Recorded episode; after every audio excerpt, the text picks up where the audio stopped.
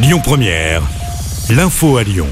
Bonsoir à tous. Dans l'actualité aujourd'hui, la première ministre Elisabeth Borne s'est exprimée cet après-midi sur la situation énergétique en France ainsi que sur des mesures de protection. Elle a annoncé que le bouclier tarifaire coûtera 16 milliards d'euros en 2023. Des aides de 100 et de 200 euros seront mis en place pour les foyers modestes pour le gaz et l'électricité d'ici la fin d'année. Elle a également annoncé que les hausses des prix de l'électricité et du gaz seront limitées à 15% en 2023. Impossible selon le réseau de transport d'électricité. Dans un communiqué, la RTE a expliqué que cela était évitable en réduisant dans la majorité des cas.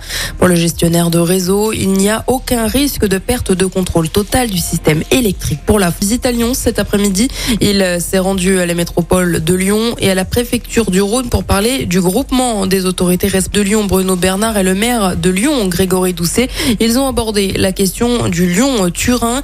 Hier, la métropole s'est Si vous devez prendre l'avion vendredi, vendredi.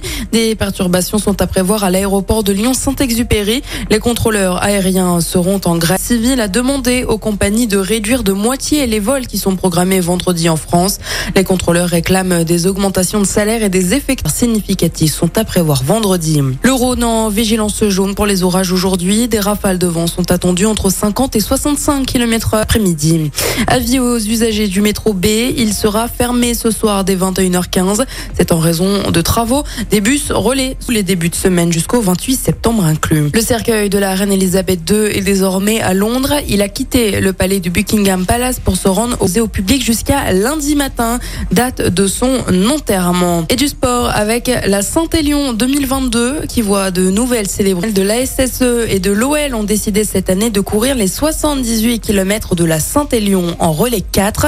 Il s'agit de et de Jérémy Clément, le capitaine de l'équipe. Il court pour l'association Huntington et son réseau Amande. Et puis en basket, demi lors des quarts de finale de l'Euro, ils affrontent l'Italie ce soir. Et puis euh, Lasvel présentera son trophée de champion de France et son nouvel à l'hôtel de ville. Les supporters sont évidemment conviés pour l'événement. Tony Parker, le président. Écoutez votre radio Lyon Première en direct sur l'application Lyon Première, lyonpremière.fr et bien sûr à Lyon sur 90.2 FM et en DAB+. Lyon Première